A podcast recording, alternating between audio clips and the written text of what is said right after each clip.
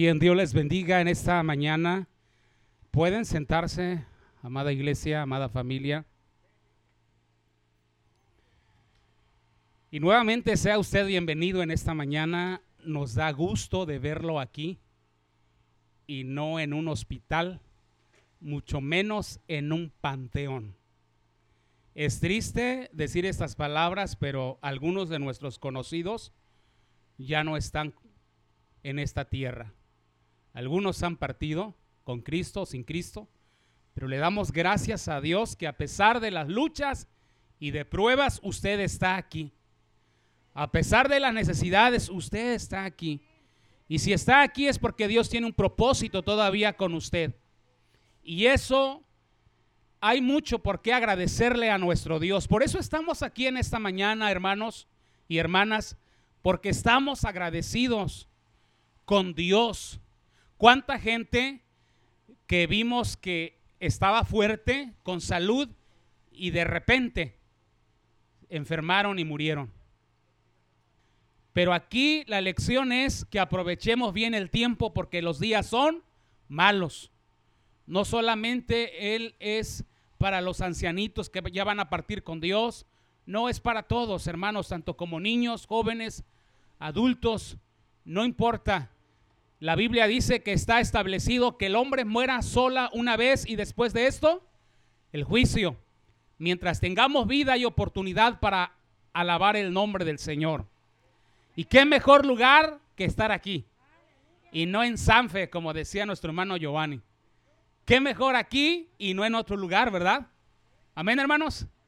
Bien, el Evangelio de San Lucas en su capítulo 24 versículo 50 al 53 nos narra la historia verídica que sucedió hace más de dos mil años cuando Jesucristo, nuestro Señor, nuestro Salvador, vino a esta tierra dejando su trono, su gloria, su alabanza, su honra en los cielos, y vino a esta tierra tomando forma de siervo, forma humana, y vino a dar su vida en rescate por todos nosotros, vino a morir en una cruz del Calvario entre dos malhechores y él fue crucificado, pero él se entregó voluntariamente y lo hizo por amor de todos nosotros, derramando su sangre para remisión de nuestros pecados.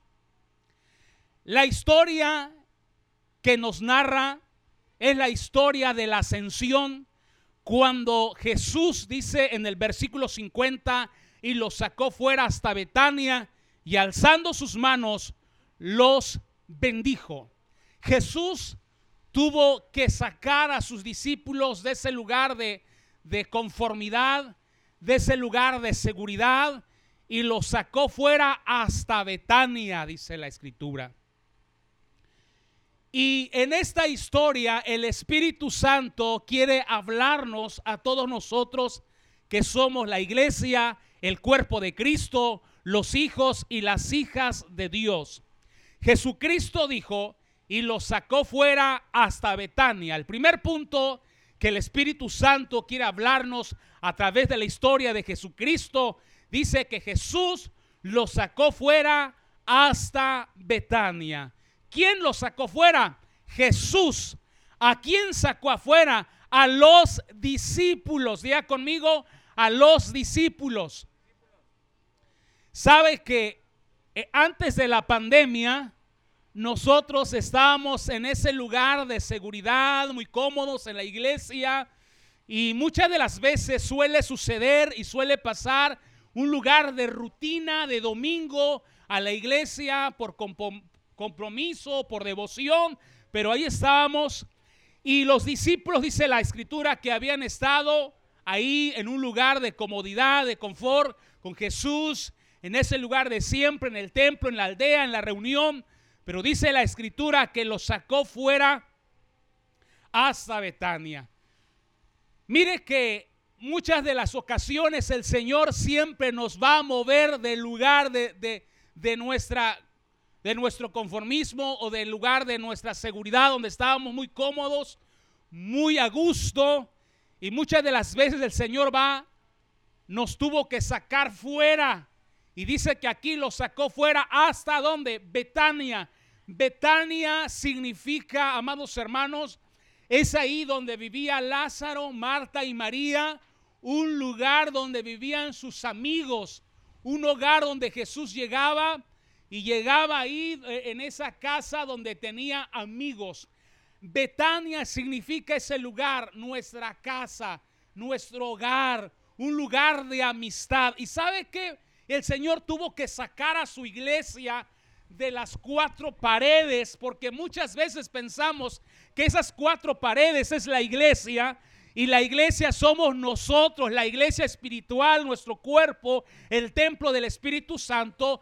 Y muchas veces probablemente pensamos que todo era eso y el Señor quería darnos una lección, una enseñanza y nos tuvo que llevar a Betania. Nos sacó fuera hasta dónde? Hasta Betania pero no nos dejó solos, hermanos, así como Dios no Jesús no dejó solos a sus discípulos, él los llevó y él estaba ahí en ese lugar con ellos. El Señor nos sacó de nuestro lugar de seguridad, de las cuatro paredes y nos llevó a Betania, que es nuestra casa, que es el lugar de nuestra amistad. Muchas veces es ahí donde Jesús quiere empezar también.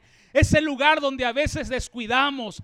Es el lugar donde a veces eh, pasamos por alto muchas cosas porque pensamos que la iglesia debe ser ahí el lugar de nuestro compromiso y de nuestra devoción. Y no está mal, hermanos, no está mal que pensemos así. Es bueno, es cierto que debemos de poner en primer lugar a Dios, pero nuestro hogar, hermanos, es ahí donde debemos de cultivar la amistad. Es ahí donde debemos nosotros ir trabajando. Es ahí donde Jesús quiere que empecemos a hacer de nuestro hogar un templo de adoración y de alabanza, hermanos. Porque muchas veces tomamos la Biblia y lo llevamos solamente cada ocho días al templo. Así estamos. Si es entre semana, entre semana. Pero que de nuestro hogar no se estaba llevando algo devocional en nuestra casa, hermanos. Y es ahí donde Dios quiere trabajar en nuestro hogar, que cada hogar se levante un altar familiar donde se adore a Dios. Si no se estaba levantando, creo que nos dejó una gran enseñanza esta pandemia, que nuestro hogar es tan importante donde Jesús debe de ser el Señor y el Rey de Reyes y el Señor de Señores, hermanos. Es ahí donde Él debe mandar. Porque muchas veces pensamos que en nuestro hogar nada más nuestros chicharrones truenan. Es ahí donde nosotros mandamos. No, hermanos, es ahí donde Jesús manda. Es ahí donde Jesús debe de gobernar. Y es ahí donde nosotros debemos demostrar nuestra devoción hacia Él. El lugar de Betania es un lugar donde Jesús comía con sus amigos, con Marta y María y Lázaro. Un lugar de comunión. Hermanos, es ahí donde debemos de convivir con Cristo Jesús. Él es el huésped invitado en nuestro hogar y el huésped de honor. Él se le da el primer lugar y se le da toda nuestra atención. Betania. Pero es ahí donde también Jesús realizó un milagro. Escúchame bien. Y es ahí en nuestro hogar donde Jesús quiere hacer milagros, hermano. Es ahí donde, donde Jesús resucitó a Lázaro, el jefe principal que representaba en sus hermanas. Probablemente era la cabeza de hogar. La Biblia no nos menciona o no nos da los nombres de los padres de Lázaro, de Marta y María, pero nos dice que Lázaro, el que había enfermado, y la preocupación de sus hermanas enviaron a llamar al maestro porque Lázaro había muerto, el que amaba a Cristo. Entonces Lázaro ocupaba un lugar importante, es aquel que suplía la necesidad, es aquel que llenaba el calor del hogar, hermanos. Es ahí donde Dios, donde Cristo quiere hacer un milagro. ¿Cuántos necesitan un milagro en su hogar, hermanos? Yo no sé usted, pero yo levanto mis, mis, mis manos y hasta un pie, porque si pudiera levantar los dos, los levantaba. Yo necesito un milagro en mi hogar. Yo necesito un milagro en mi casa. Y tú sabes cuál es el tipo de milagro que tú necesitas. Puede ser de salud, puede ser financiero, puede ser familiar. Pero yo lo que sí te voy a decir, que el Señor lo hará. Lo que para el hombre es imposible, para Dios todo es posible. No importa que para, para usted probablemente diga, es muy difícil porque Lázaro, decía Marta, ya había muerto, ya lleve, Señor. Pero Jesús, que es la resurrección y la vida, Él dijo, el que cree en mí, aunque esté muerto, vivirá. Nada es imposible para Jesús. Y Él quiere eh, llevarnos a nuestro hogar porque Él quiere restaurar nuestro hogar, nuestra familia, hacer un milagro. Él quiere glorificarse en nuestra casa. Y creo que Dios lo ha estado haciendo en esta pandemia y lo hará porque Él nos llevó ahí, pero para quedarse, hermanos. Él nos llevó al hogar para quedarnos. Mucha gente se pregunta, pastor, ¿y esta pandemia cuándo se va a quitar? No lo sabemos. No lo sabemos. Hay muchos comentarios que dicen que llegó para quedarse. Yo no sé, pero el único que yo sé que llegó para quedarse se llama Cristo. Y Cristo en nuestro hogar, Cristo en nuestra familia. Y si Cristo está con nosotros, estamos seguros y tranquilos, hermanos. No hay temor. Déselo fuerte si va a aplaudir. Déselo fuerte. Somos los hijos y, y hijas de Dios. No debe de haber temor. Y ahora, ¿quién sigue? Yo no sé quién siga, pero si Cristo está en mi hogar y en mi vida, todo está bien. Todo marcha bien porque Él hará un milagro. Amén, hermanos. Y lo llevó hasta Betania, un lugar de amistad. Dios quiere que aparte que seamos familia, seamos amigos, hermanos. Que haya la confianza en su hogar, en la familia, que haya esa amistad, que haya esa hermandad, porque muchas veces es el área donde descuidamos, hermanos, donde se descuida, pero Dios quiere a través de Cristo, a través de su Espíritu Santo, empezar a obrar en nuestro hogar. Y esa es la lección que Cristo nos enseña a través del Espíritu Santo. Mire, y si no le damos el lugar que Él trabaje, escúchame bien, la pregunta es, y si no le damos lugar a Cristo, que, Él trabaje, que Él entre, dice, aquí yo estoy a la puerta y llamo, si alguno oye mi voz y abre la puerta, entraré a Él y cenaré con Él y Él conmigo. ¿Qué va a pasar, hermano? Jesús es caballero, no fuerza a nadie. Aquello va a seguir sin restaurarse. Aquello va a seguir sin el milagro. Pero yo creo que todos somos inteligentes y vamos a dejar pasar a Cristo que Él reine en nuestro hogar. Porque si el corazón se endurece y si Dios tiene un propósito con nosotros, ¿qué va a usar? Su palabra dice que es como martillo. Él usa la espada como, como la palabra, como una espada de dos filos que penetra hasta partir el alma. Y hay otros métodos para el Señor. La vara de la corrección. ¿Cuántos dicen amén? Y si usted endurece el corazón, viene un barazo divino. ¿Cuántos han sentido un barazo cuando usted era joven, niña, adolescente? ¿Verdad que sí duele? Hasta reparamos así cuando nos castigaban o nos disciplinaban nuestros padres de la generación de los, de los 70, ¿verdad? Los 80 por ahí todavía. Era de vara de corrección. La Biblia habla de vara de corrección. Pero la Biblia también dice, así como el Padre disciplina, así Dios usa la vara de corrección. Y a veces oramos tanto por nuestra familia, Señor, cuídalo, bendícelo, y no está mal. Pero ¿por qué no decimos, Señor, corrígelo también para que se enderece? Y es ahí, no oramos más, bendícelo, Señor, como que diciendo, aunque ande todo chueco, pero que sea bendecido, no, corrígelo también, Señor. Disciplínalo, es mejor disciplinado, pero que entre al reino de Dios, que entre al cielo. Más vale entrar mancos, hermano, y que ir completos al infierno. ¿Cuántos dicen amén? Y aunque no diga amén, así es, hermanos. Así es. Debemos de aprender de orar. Porque muchas veces decimos, hermano, es que Dios no nos responde. Dios no nos contesta porque no estamos orando en la forma adecuada que debemos orar. El lugar de Betania ahí los llevó. ¿Para qué? Lea conmigo ahí el versículo 50. ¿Para qué los llevó ahí? Para bendecirlos. Lea conmigo. Bendecirlos. Dios tiene pensamientos de bien y no de mal. La gente, algunos hermanos, algunos cristianos dicen, ¿y ahora qué va a pasar? Que cerraron el templo. ¿Qué vamos a hacer en nuestras casas? ¿Nos vamos a enfriar? No, ahí nos llevó Jesús para adorarlo, pero dice para bendecirnos, para restauración. Ya aprendimos para que Jesús tome el control de nuestro hogar, de nuestra casa, pero nos llevó para bendecirnos. ¿Cuántos necesitan la bendición de Dios en su casa, en su familia, en sus hijos, hermano, en su esposo, su esposa, en su descendencia, en sus nietos? Yo necesito esa bendición de Dios. Usted la necesita. Usted necesita eso porque si Dios nos bendice, ¿qué sucede cuando Dios bendice? Ejemplos en la Biblia, cuando Jesús bendijo los peces y los panes que hubo, bendición y multiplicación. Cuando Dios bendice, multiplica, hermanos. Multiplica esa vida abundante, multiplica lo poco que tenemos.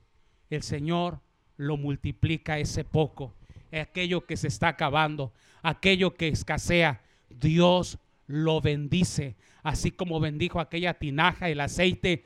Dios bendice tanto en el área moral, tanto espiritual y en lo material. Dios nos lleva ahí para bendecir. Yo quiero que Dios bendiga mi casa. Yo quiero que Dios bendiga mi familia. Y yo quiero que Dios bendiga a casa, a casa del alfarero, a nuestra casa, hermanos. Y en el nombre de Jesús yo veo una familia bendecida de parte de Dios. Yo veo una familia, dije, bendecida de parte de Dios. Créalo. Usted dirá, pastor, sí, no sabe lo que yo estoy pasando. Yo no sé, pero Jesús sí sabe. Y Él está ahí para bendecirte. Por eso Dios te trajo aquí, para bendecirte. Y, nos sigue enseñando. Mire, dice, y alzando sus manos, que dice, y los bendijo. Yo quiero decirte que Jesús hoy es el mismo de ayer, de hoy y por siempre. Él está alzando sus manos hoy para bendecirte. Él estaba ansioso esperando que tú llegaras aquí para bendecirte. El Salmo 103 dice, mirad cuán bueno y cuán delicioso es habitar los hermanos juntos en armonía. Y en la, última frase dice, porque ahí envía Jehová bendición bendición y vida eterna. Eso es para bendecirnos. Señor ha enviado su bendición. Está alzando sus manos. Ni siquiera va a enviar a su ángel. Él mismo con sus manos para bendecirnos. Hay un cantito que hemos escuchado. Bendición vine a buscar y sin ella no me voy. Amén, hermanos. Así que vamos a, vamos a, en esta hora vamos a poner por obra en un momentito más y vamos a recibir esa bendición de Dios, esa bendición del cielo. Y seguimos aprendiendo en el versículo 51. Y aconteció que bendiciéndoles, los bendijo, bendiciéndoles, se apartó de ellos. Se apartó de ellos. Escuche bien, está hablando cuando Jesús estuvo en la ascensión con sus discípulos él fue recibido arriba, pero los bendijo y esa bendición está presente el día de hoy porque Él los bendijo y con toda bendición completa, como dice en Efesios 2 a través del apóstol San Pablo, bendito sea el Dios y Padre de nuestro Señor Jesucristo, que nos bendijo con toda bendición espiritual en los lugares celestiales con Cristo Jesús. Él nos bendijo con toda bendición espiritual, sin faltar nada. Él pensó en todo. Y cuando Dios bendijo a los discípulos, los bendijo con la presencia del Espíritu Santo, otro consolador, otro como Jesús, los bendijo. Y nosotros hasta el día de hoy, Jesús está en el cielo, está a la diestra. Pero ese consolador está con nosotros aquí en esta mañana. Y esa es la bendición de Dios, hermanos. El Espíritu Santo, que no estamos solos, que, que Él está aquí con nosotros en esta mañana. Quizá usted no lo pueda ver, pero lo puede sentir. El Espíritu Santo es como el aire, que no lo vemos, pero sí lo sentimos. Sí podemos sentir esa brisa de su presencia. Versículo 52 dice, mire, y fue antes del 51 dice, y fue llevado arriba al cielo. 52, ellos, ¿de quién está hablando? De los discípulos, ellos, de los discípulos, y hoy está hablando de los discípulos que somos nosotros, la iglesia de Cristo. Ellos, dice, después de haberle adorado, volvieron a Jerusalén con gran gozo. ¿Cómo vino en esta mañana? Con gran tristeza, con gran aflicción, con gran temor, con gran preocupación, que dice, y volvieron a Jerusalén, al lugar de reunión de la casa, dice, con gran gozo. Imagínense, hermanos, los meses sin reunirnos. Yo no sé usted, pero venimos con gran gozo, gran gozo, de oreja a oreja, así como está su cubreboca, ¿verdad? De oreja a oreja es el tamaño de su sonrisa, porque está con vida, hermanos. Por eso hemos venido con gran gozo a darle gracias a Dios. Que usted puede disfrutar de las enchiladas huastecas. Que usted puede disfrutar de lo que se da aquí en nuestra huasteca gran gozo.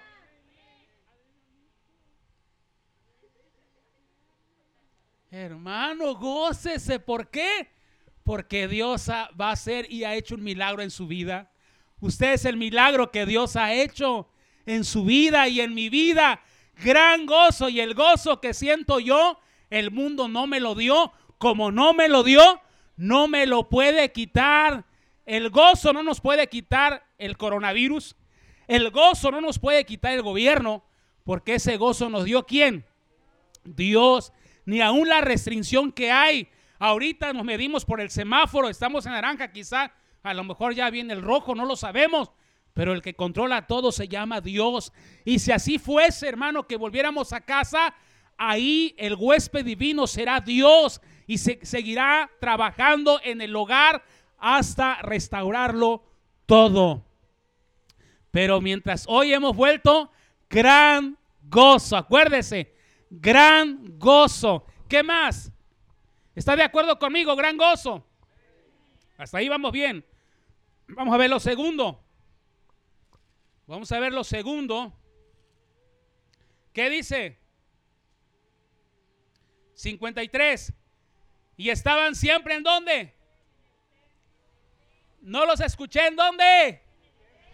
En el templo. Mire que ya tuvieron oportunidad de ellos de abrir el templo. Dice que, ¿sabes qué? Se dijeron Pedro, Juan, Santiago, Mateo.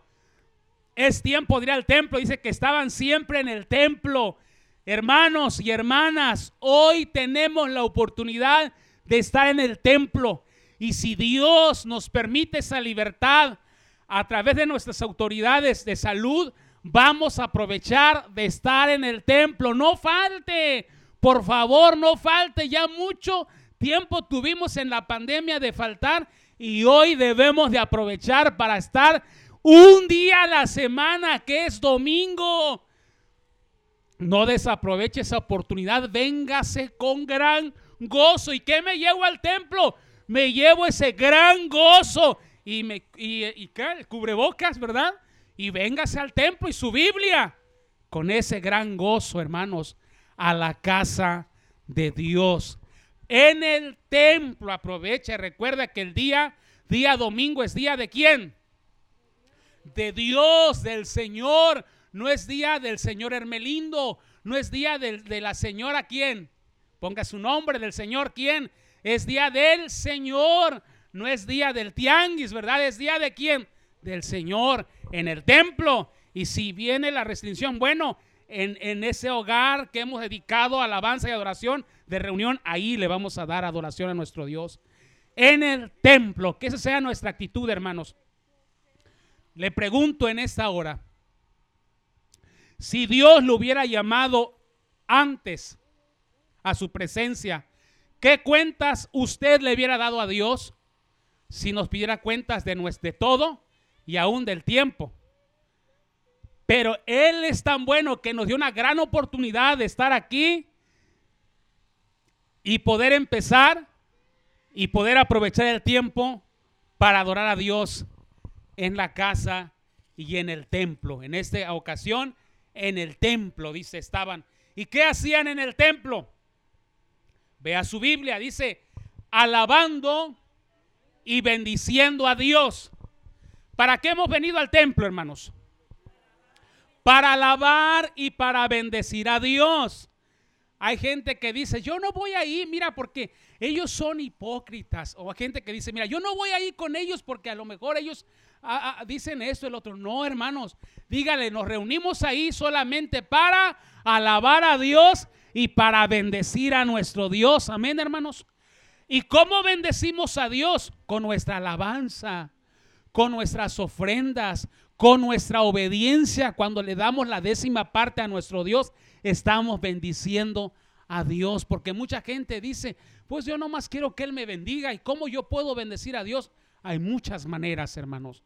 El simple hecho de venir a casa con gratitud, con gratitud y poder levantar sus manos y decirle, Señor, gracias porque me permitiste llegar a tu casa una vez más, a pisar este lugar santo. Y hoy vengo a darte gracias, gracias porque me has librado de la muerte, de la muerte prematura, de la enfermedad. Gracias porque soy bendecido, bendecida. Pero Dios quiere bendecirnos primero, pero también quiere que bendigamos su nombre. Acuérdese, cuando Dios sacó a su pueblo Israel, le dijo, Moisés, dile a Faraón, deja salir a mi pueblo para que me ofrezca sacrificio y alabanza en el desierto. Imagínese el pueblo siempre esclavo por 430 años en Egipto.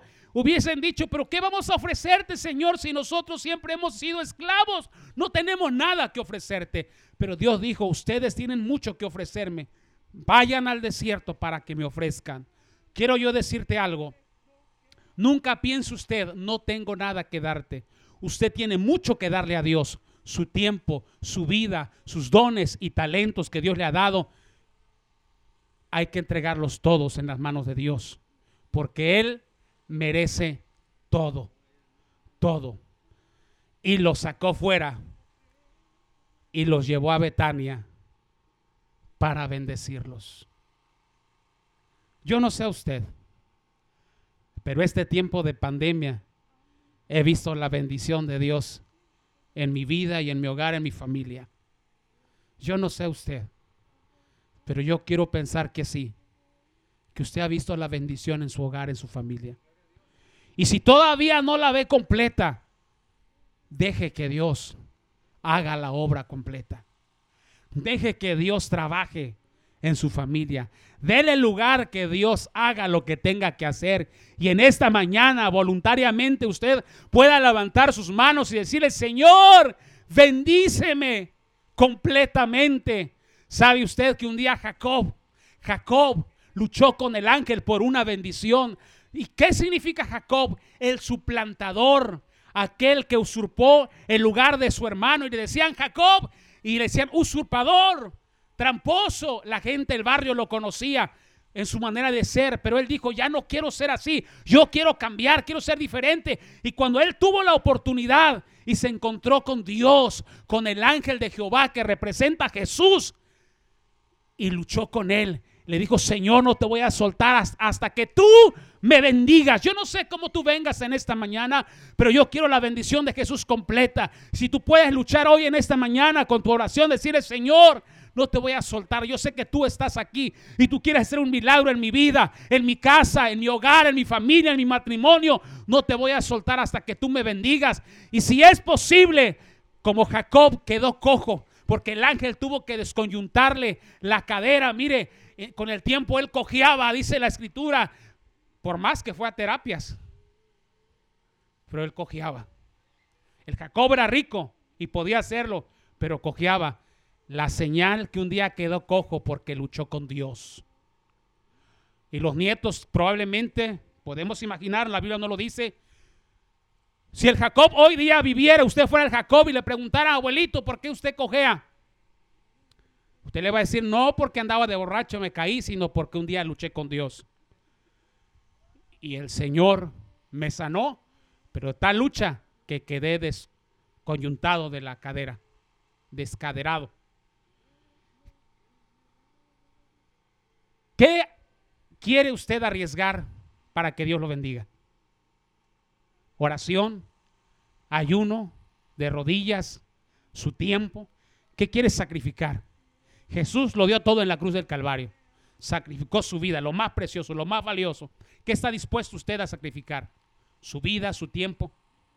El Señor está interesado en bendecirnos, por eso nos llevó a Betania. Y si Él nos trajo aquí, la actitud debe ser gran gozo para bendecirle y buscarle y alabarle la actitud siempre en el templo.